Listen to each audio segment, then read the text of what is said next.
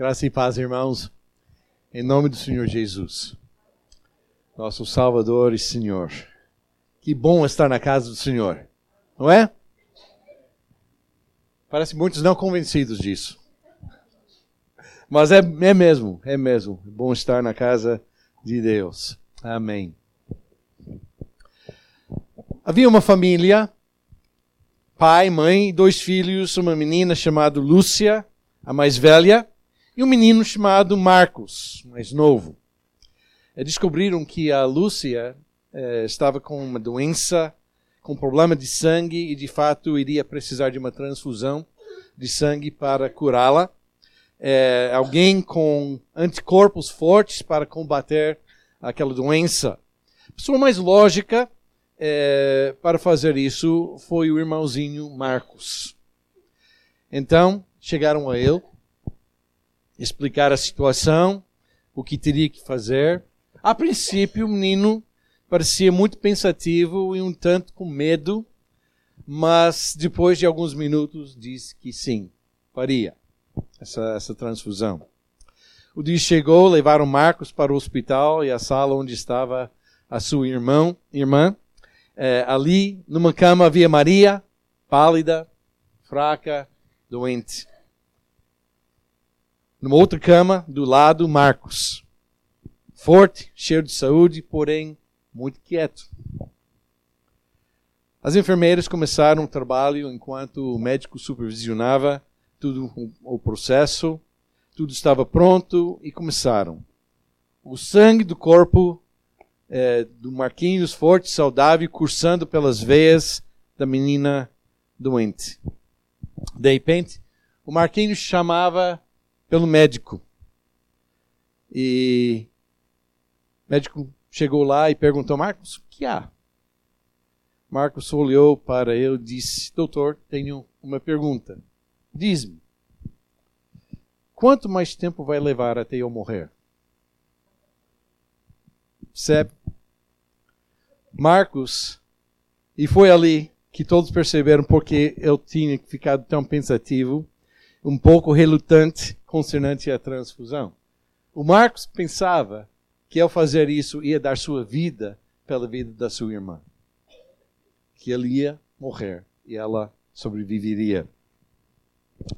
Esta pequena história mostra para nós realmente um ato de amor verdadeiro.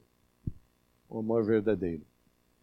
É, e mostra também para nós o que achamos no texto que vamos ver hoje. Abra suas Bíblias, por favor, em João, o Evangelho de João, capítulo 21. Como esse ano é, é um ano que a gente está a falar de intimidade com Deus, não pode se falar em intimidade sem falar em amor. Amor verdadeiro. E realmente essa história que contei agora ilustra o que nós achamos. João capítulo 21. Jesus havia morrido ressurgiu dentre os mortos, estava vivo, já tinha aparecido várias vezes aos seus seguidores, é, inclusive o anjo que anunciara às mulheres que Jesus tinha ressuscitado também lhes disse que Jesus ia para a Galileia a encontrar os discípulos de novo lá. E é justamente aqui que o apóstolo João continua com o progresso da história após a ressurreição de Jesus, e nos conta a respeito de mais um encontro que os discípulos tinham com o Senhor ressurrecto e vivo. Estavam na Galileia, à, beira do mar da Galileia ali. Pedro e os outros discípulos, quando Pedro diz, gente, vamos pescar. Vamos pescar. E voltam ali ao mar, barco, e começam a pesca. A noite inteira pescavam e Quantos peixes apanharam? Zero. Zero. Pela manhã, estavam para voltar. Quando vem uma figura ali na praia que pergunta: E filhos, quantos peixes havia apanhados aí? E olha, pescadores profissionais, né? Tem que dizer: zero, nada. Então essa figura diz: Olha, lança a rede no outro lado do, do barco. Fizeram o que nós temos a perder com isso fizeram e apanharam. Alguém lembra o número de peixes?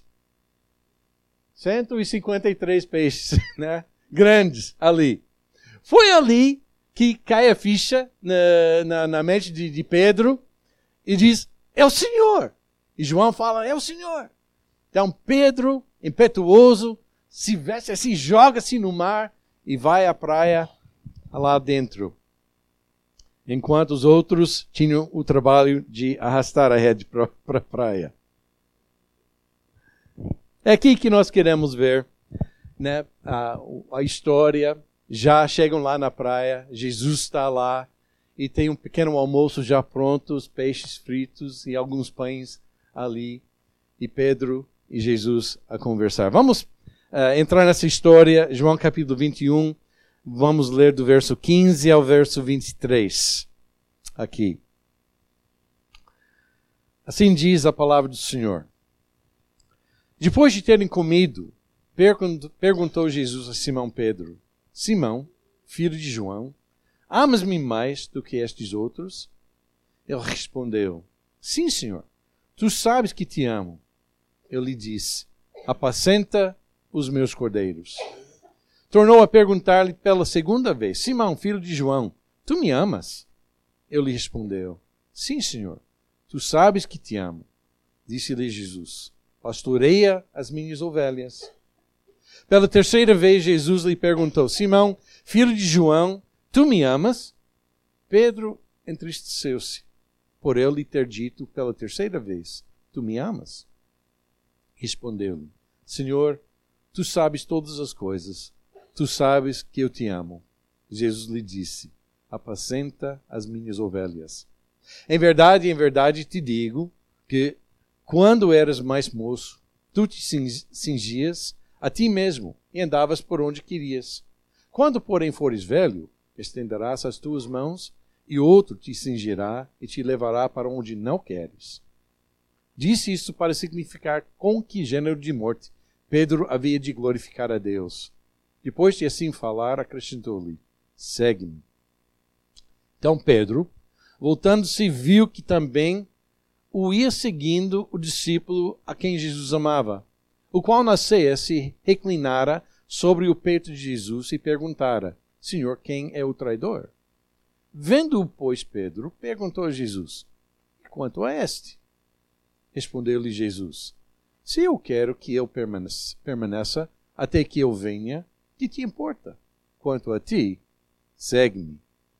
Então se tornou corrente entre os irmãos o dito que aquele discípulo não morreria.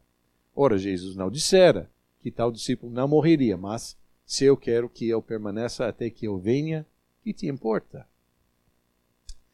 Pai, obrigado por tua palavra. Isso que tu nos deste para te conhecer, para nos conhecermos. Espírito Santo, autor dessa palavra ser aqui hoje para ensinar-nos. Que os nossos corações sejam mudados de dentro para fora, para que vivamos como os teus discípulos. Em amor verdadeiro, peço-te, em nome de Jesus. Amém. Amém. Creio que existe na igreja evangélica hoje em dia uma crise, uma falta de entendimento do que é ser discípulo seguidor de Jesus Cristo. E na base de, disso, desse problema, acho que é um problema de amor. De amar a Jesus, de saber o que é amar a Jesus com as nossas vidas. Nós vamos descobrir aqui três coisas que vão, espero, ajudar-nos a avaliar as nossas vidas e essa questão de amor a Jesus. Primeira coisa que quero destacar aqui é ser seguidor ou discípulo de Jesus Cristo é amar a Ele mais do que qualquer outra pessoa, mais do que qualquer outra coisa e mais do que amava ontem. É um amor crescente, em outras palavras.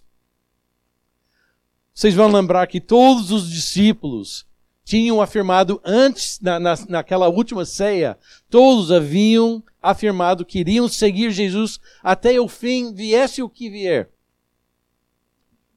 E foi Pedro que afirmou mais alto que todos os outros: Mesmo que eu tenha que morrer contigo, Senhor, eu vou ficar firme até o final. E nós sabemos como terminou aquela história. A grande questão ao seguir Jesus não é o que eu digo, nem é o que eu faço. A grande questão é: eu amo Jesus Cristo com todo o meu ser. Eu amo a Ele com tudo que está dentro de mim. Eu verdadeiramente amo a Jesus. E nós encontramos aqui Jesus a conversar com Pedro, a fazer perguntas para ele. E é interessante aqui, porque nessas perguntas existe um julgado de palavras quase. Os gregos, diferente de nós, os gregos tinham várias palavras que traduz na nossa versão, é, tanto em inglês como em português, é, a palavra amor. As três principais eram a palavra eros, é, que era o lado, o amor sensual, erótica, é, muito interesseiro e egoísta. É o amor que nós vemos hoje nas novelas, é o amor que propaga o Hollywood uh, no, nos filmes. Interessante, essa palavra nunca é usada na Bíblia. Não é? Outra palavra que os gregos traduzem como amor era phileo. E o amor fraternal, o amor de irmãos, é a afeição e a emoção humanas elevadas a um nível alto. É a melhor expressão de amor entre as pessoas que, que o mundo possa conceber. É o melhor do homem na sua relação com uh, o seu próximo. É horizontal no seu âmbito, né? Dessa palavra também vem a palavra filantrópica que nós usamos. Terceira palavra é a palavra agapeo, ou agape. É o amor elevado acima das afeições e emoções que são capazes de vacilar. É o amor da vontade. A decisão de amar apesar de tudo. A decisão de amar. Amor decidido. Não depende das circunstâncias, nem dos sentimentos. A Bíblia usa essa palavra, agape, ou agape, para descrever o tipo de amor que Deus tem para conosco. Um amor decidido, um amor firme, que não vacila, é sempre constante. Bem, nisso nós temos que observar que não aparenta na, nas nossas tradições, mas duas palavras diferentes de amor que usa essa, nessa conversa entre Jesus e Pedro. Então, Jesus pergunta para Pedro: Simão, filho de João. Olha, nem usa a palavra Pedro, porque Pedro significa pedra, né? Firmeza. E Jesus não usou isso. Simão, filho de João, amas-me mais do que estas outras? Agora, a palavra amar que Jesus usa aqui é a palavra ágape. Pedro, tu me amas com esse amor ágape mais do que os outros? Pedro tinha afirmado antes que sim. Né? Agora, Jesus está querendo ouvir a sua resposta nesse momento. Pedro responde: Sim, Senhor, tu sabes que eu te amo. Só que Pedro não usa a palavra ágape ao responder, usa a palavra phileo para dizer eu te amo. Não pode Pedro afirmar que o seu amor é totalmente voltado para o Senhor, é nobre, é respeitável, mas não é o que o Senhor pede para ele. Daí, Jesus volta a perguntar segunda vez: Pedro, tu me amas? Ainda Jesus usando a palavra ágape para esse amor. Tu me amas com esse amor decidido, completo, perfeito.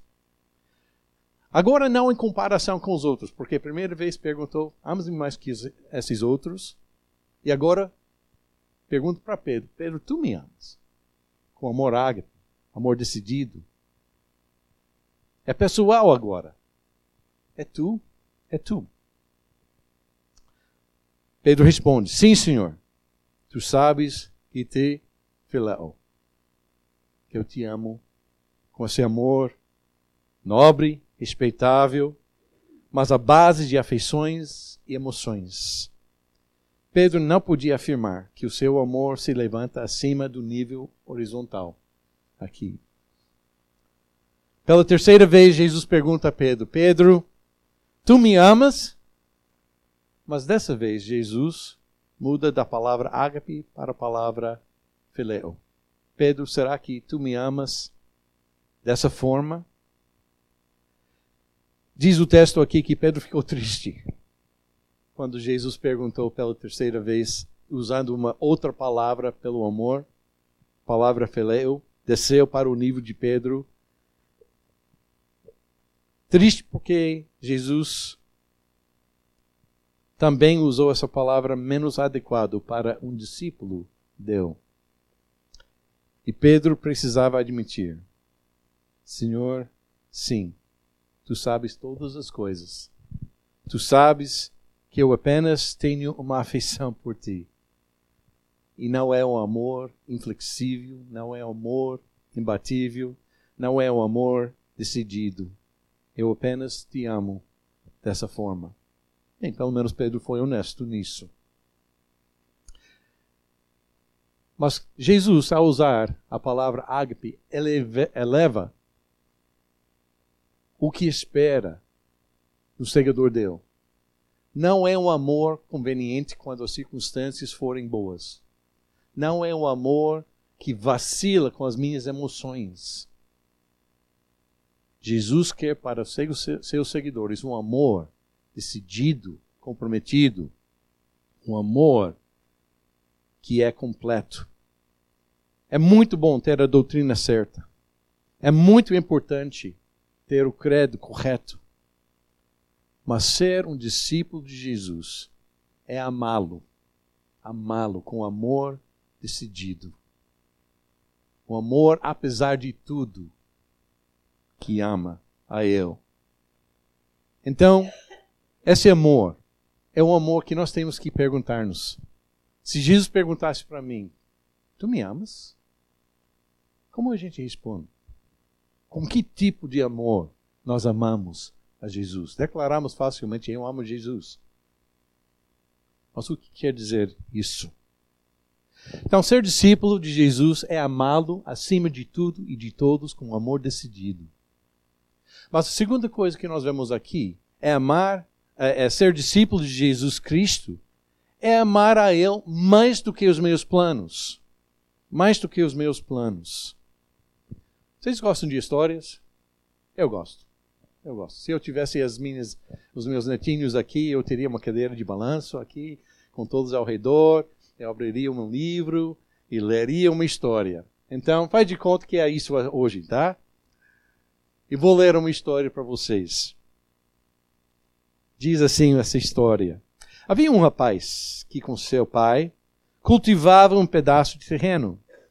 Várias vezes por ano, eles iam carregar a carroça movida a boi, com legumes, e iam para a cidade mais próxima para vender o que cultivava.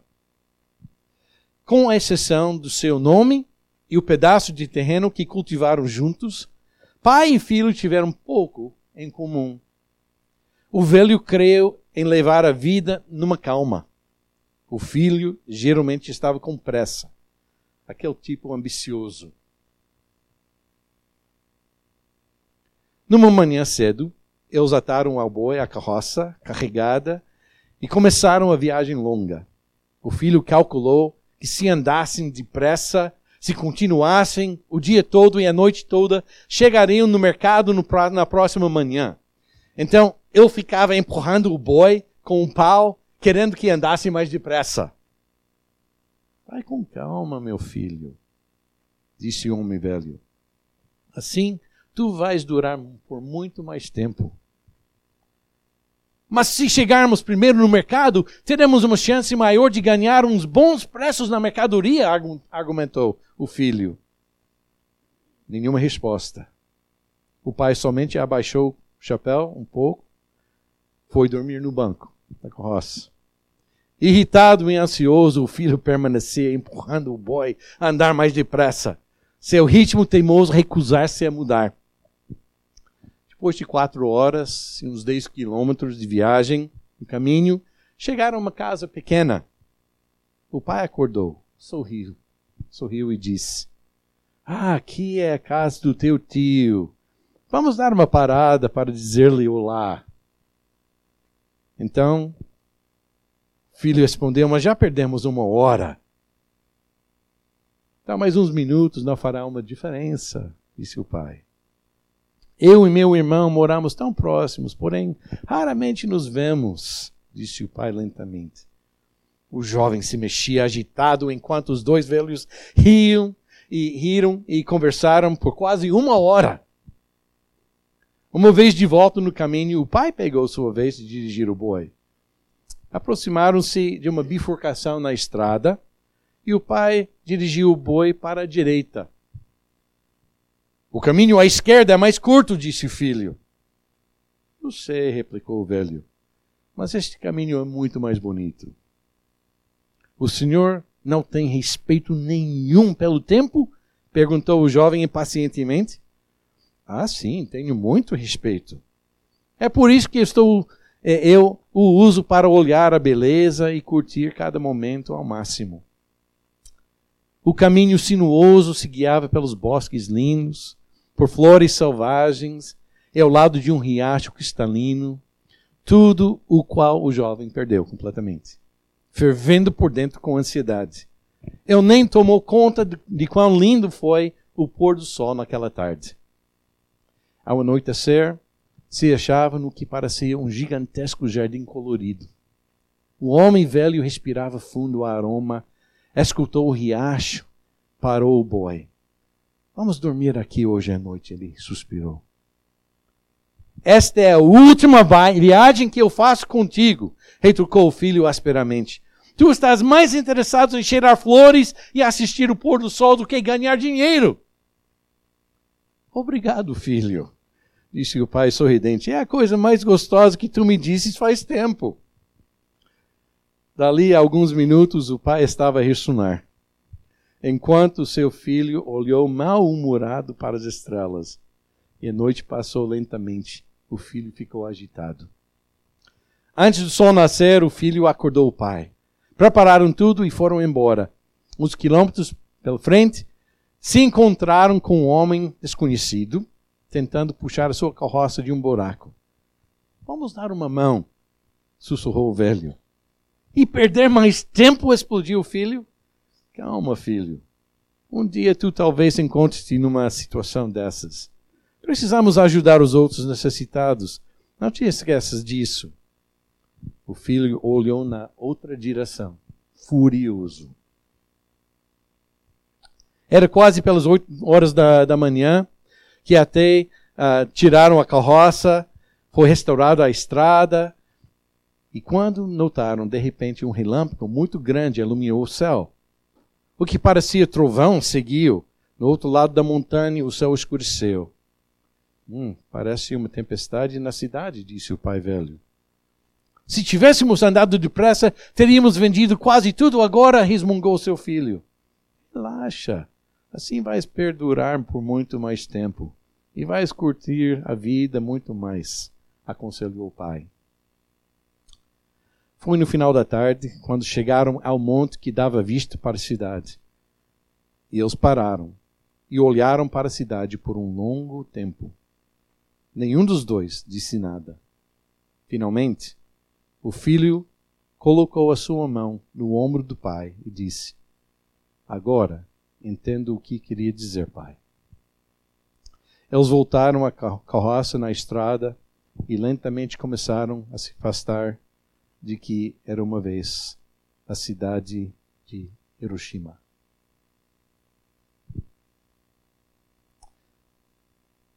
Os nossos planos, muitas vezes, não são os planos de Deus. Deus nos leva em caminhos que a gente não percebe. Nós resmungamos. Nós não queremos. Pedro, Pedro, amados, sempre teve uma ideia melhor tinha uma propaganda da Ford na América. Ford always has a better idea. O Ford sempre tem uma ideia melhor. Eu acho que isso foi o Pedro. Através da história, a gente vê ele na Cesaria de Filipe, quando Jesus perguntou: Quem as pessoas dizem que eu sou? Qual foi a resposta de Pedro? Tu és o Cristo. Daí Jesus começa a falar sobre a morte dele. E Pedro diz: Ah, uh, -uh não vai, não vai te acontecer isso. O plano de Pedro. Na monte de transfiguração, quando apareceu Moisés, Elias, Pedro estava lá e diz o texto que nem sabia o que dizer. Então, ele sim, simplesmente solta: vamos fazer três tendas. Uma para Jesus, outra para Elias, outra para Moisés. O plano de Pedro. Na última ceia, tenho certeza que o plano de Pedro não foi de negar Jesus. Eu jamais negarei te, Senhor. E aqui em João 21, Pedro com os outros discípulos ali à espera de Jesus não aparece e Pedro diz: Bem, vamos pescar. Vamos voltar à vida que a gente conhece. Mas Jesus tinha uma outra coisa em mente para o Pedro. E Jesus, falando com ele, começa a falar sobre Pedro pastorear, alimentar o rebanho do Senhor, se tornar pastor de pessoas. Se lembra, Jesus falou: Tu serás pescador de homens, né? Para Pedro. E diz: Apacenta os meus cordeiros, no verso 15.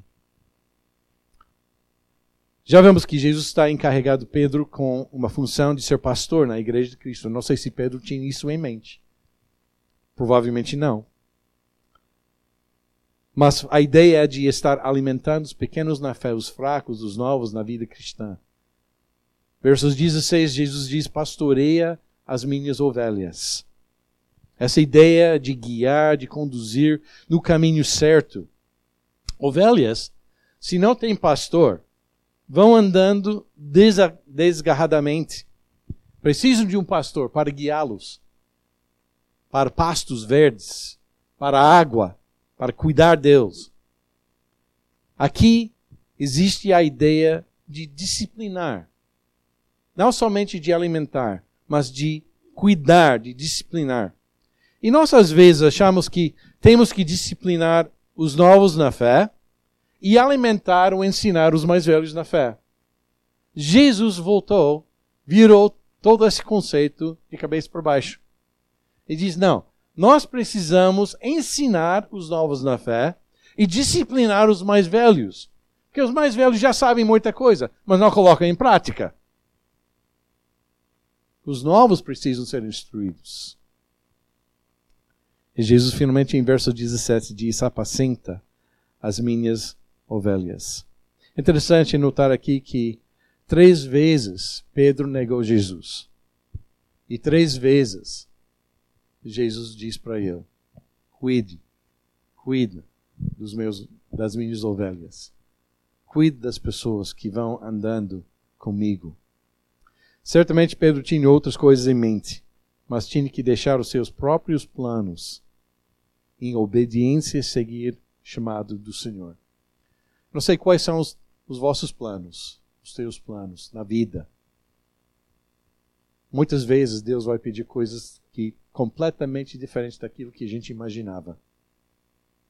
Nós temos que obedecer a isso. E saber que Jesus não desiste de nós. Perguntou três vezes por Pedro: Tu me amas? Tu me amas? Tu me amas? E Pedro afirmando, sabe o tipo de amor. E Jesus ainda Cuide, cuida das minhas ovelhas. Esse é o meu plano para ti. Eu vou estar com, contigo. A terceira coisa final aqui. Ser discípulo de Jesus Cristo é amar a Jesus mais do que a minha própria segurança. Nós somos peritos em proteger-nos a nós mesmos. Isso é uma coisa que, que a gente sempre quer ter segurança para as nossas vidas. Eu quero, tu queres, eu sei. Isso é importante na vida. Mas quando nós falamos em seguir a Jesus, nem a nossa própria segurança pessoal entra em questão. Se vamos seguir a Ele. E, e nessa última, última parte aqui da, do, do, da passagem, nós nos vemos nitidamente aqui. Jesus começa a anunciar o futuro de Pedro. e diz: Um dia tu vais estender as mãos e outra pessoa vai te guiar. Esse estender as mãos provavelmente significa que eh, Pedro seria crucificado.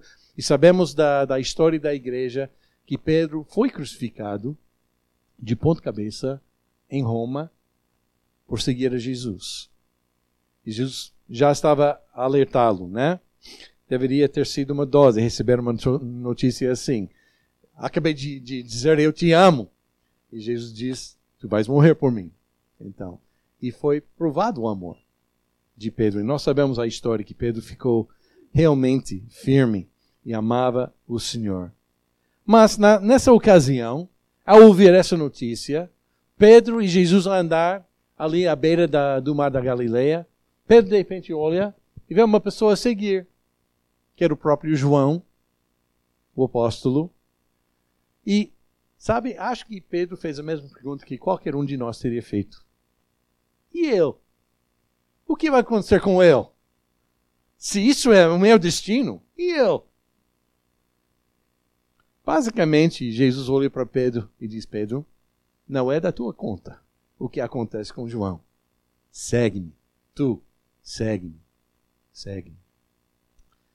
Nós comparamos, às vezes, as nossas, nossas vidas e dizemos: Senhor, aquela pessoa lá é também filho teu e tem uma vida, beleza, tem, tem tudo, tem emprego, tá, tá ganhando dinheiro, tá vida calma, tá com saúde, e eu?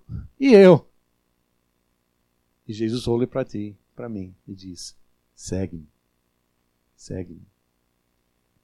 Seguir a Jesus, amar a Ele acima de tudo, é muito mais importante do que a nossa própria segurança. E não tem nada a ver com o próximo. A Bíblia diz de chorar com os que choram e alegrar-se com os que se alegram. Isso é nosso, nosso, nosso, nossa tarefa. Mas não pode colocar em questão a minha própria segurança se eu vou ser discípulo de Jesus Cristo. Então, três coisas: amar a Jesus acima de todas as outras pessoas, acima de todas as coisas neste mundo. Amar a Jesus mais do que os meus planos. Aquilo que eu pensei que era importante para mim. Mais importante ainda é seguir o que Deus tem para ti e para mim. E terceiro, amar a Jesus acima da nossa própria segurança. Jesus vai cuidar de nós. Ele é um bom pastor. E se pediu para Pedro apacentar, alimentar o rebanho, quanto mais o pastor das nossas almas fará isso para nós. Então vamos ficar amando Jesus mais do que qualquer outra pessoa. Vamos amar Ele mais do que os nossos planos. E vamos amar Ele acima da nossa própria segurança para sermos discípulos, para andar de, de perto a Jesus com as nossas vidas. Amém? Amém. Vamos orar. Pai, isso que nós acabamos de ler, humanamente falando, não é uma coisa fácil. Mas tu és o Deus que faz o impossível. Muito acima, muito além daquilo que nós podemos imaginar ou cogitar nas nossas mentes tão pequenas e finitas. Mas, Senhor, eu peço que o amor pelo Senhor permeie as nossas vidas, em tudo que a gente pensa, em tudo que a gente fala, em tudo que nós fazemos. Senhor, que amor por Ti se eleve acima de qualquer coisa que tenhamos um caso amoroso contigo, Senhor.